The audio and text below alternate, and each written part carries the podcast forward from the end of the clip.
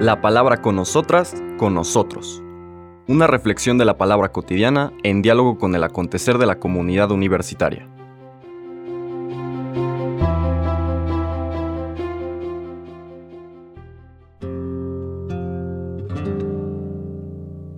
Hola, buenos días. Bienvenidas, bienvenidos a la palabra con nosotras, con nosotros. Hoy lunes 17 de octubre empezamos las lecturas de los días de la semana, vigésimo novena del tiempo ordinario. Seguimos nuestra lectura del Evangelio de San Lucas, capítulo 12 ahora, versículos del 13 al 21.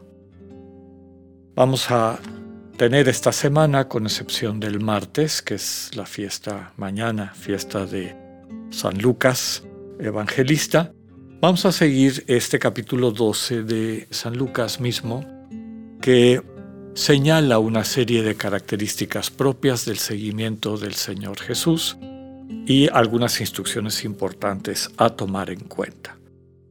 En estos versículos del 13 al 21 se lee. En aquel tiempo, hallándose Jesús en medio de una multitud, un hombre le dijo, Maestro, Dile a mi hermano que comparta conmigo la herencia. Pero Jesús le contestó, Amigo, ¿quién me ha puesto como juez en la distribución de herencias?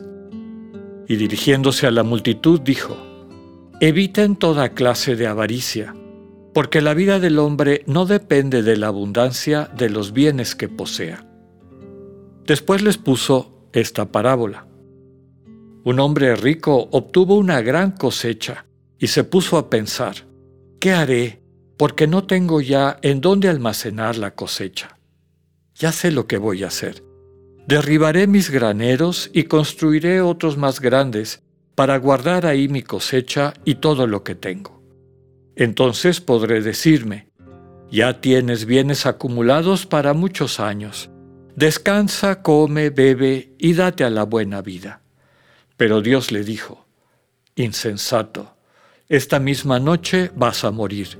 ¿Para quién serán todos tus bienes? Lo mismo le pasa al que amontona riquezas para sí mismo y no se hace rico de lo que vale ante Dios. Palabra del Señor.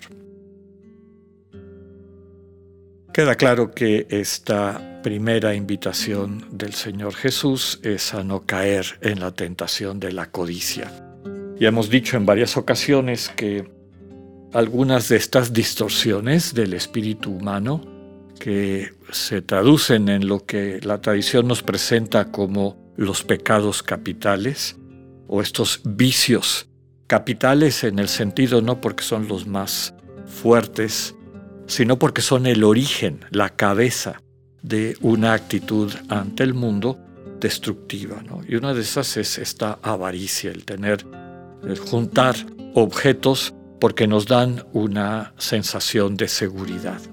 Y recordemos que lo fundamental, el pecado original, el origen de todo pecado, es el egoísmo.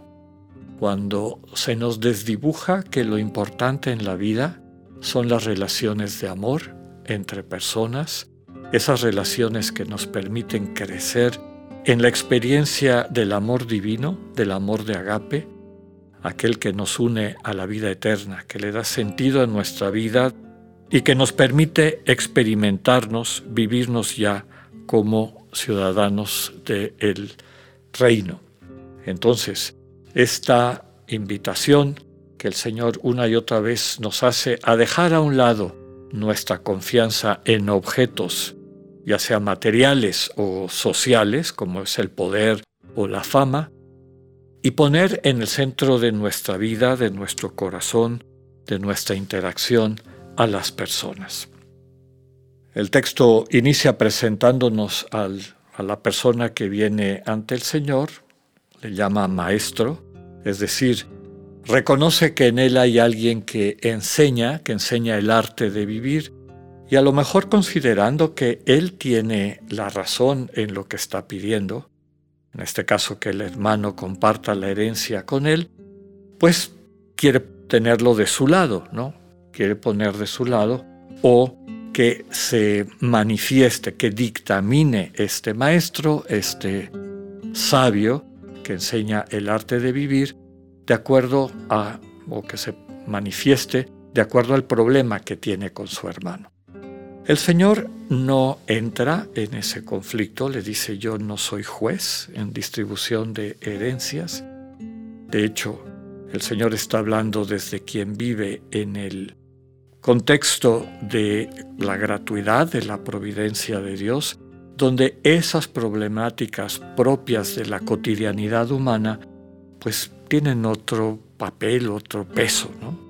Entonces, a lo que le invita es no te focalices tanto en eso, no te no dejes que eso te quite la paz.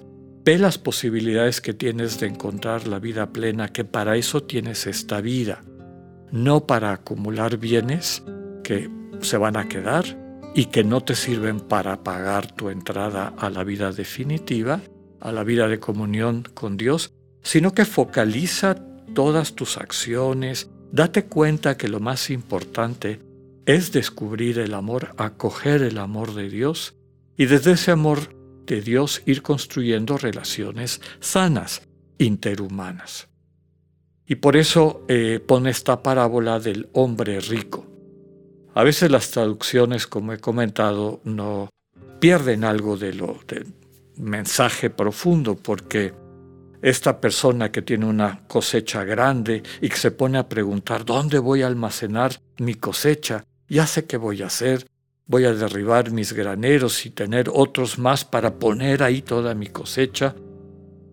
El texto original dice que aquel que está pensando en toda esta riqueza que ahora tiene para atesorar, termina diciendo, podré decirme, querido amigo, querido amigo, ya tienes muchos bienes acumulados. O sea, se ama a sí mismo, lo cual como una actitud humana básica de aprecio a la dignidad de nuestra condición humano-divina, no tiene nada de malo. Pero lo curioso de aquí es que todo es un diálogo consigo mismo, es un monólogo, es una expresión netamente egoísta, egocéntrica en vez de preguntarse, ¿puedo ayudar a alguien con esta bendición que he recibido, una gran cosecha? ¿Puedo hacer algún bien con estos recursos que tengo bajo mi administración? Y no, no, no piensa en los demás, está dándole vueltas a sí mismo, a los caprichos de su ego, y por eso al final la expresión dramática del Señor tu muerte está más cerca de lo que te das cuenta y no has ocupado tu tiempo en descubrir lo verdaderamente importante y sobre todo en establecer el vínculo a la vida eterna, a la vida definitiva. Ese vínculo a la vida eterna y a la vida definitiva es el amor. Inmediatamente después, no lo leeremos porque mañana es la fiesta de San Lucas Evangelista, viene el discurso de la providencia que ya conocemos. La versión más conocida, más distribuida y sobre todo que está presente en nuestras mentes es la de Mateo. No se preocupen tanto por lo que han de comer o lo que han de vestir. Dios conoce lo que necesitan, su Padre sabe lo que ustedes necesitan. Busquen primero el reino de Dios y lo demás viene por añadidura. Mateo le agrega y su justicia divina. Ya en ocasiones he subrayado lo que eso significa.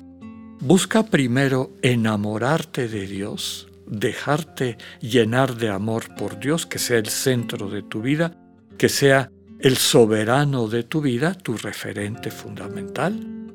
De esa manera Dios te va a ir ajustando, es decir, te va a ir restaurando la sensibilidad propia de los hijos e hijas de Dios, y todo lo demás en tu vida se acomodará.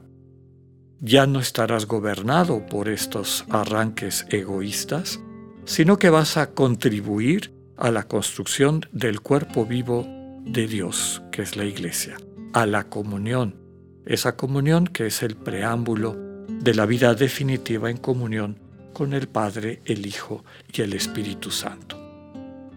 Ocupémonos de poner a Dios en el centro de nuestras vidas. Él nos sanará y todo lo demás vendrá por añadidura. Que tengan un buen día, Dios con ustedes.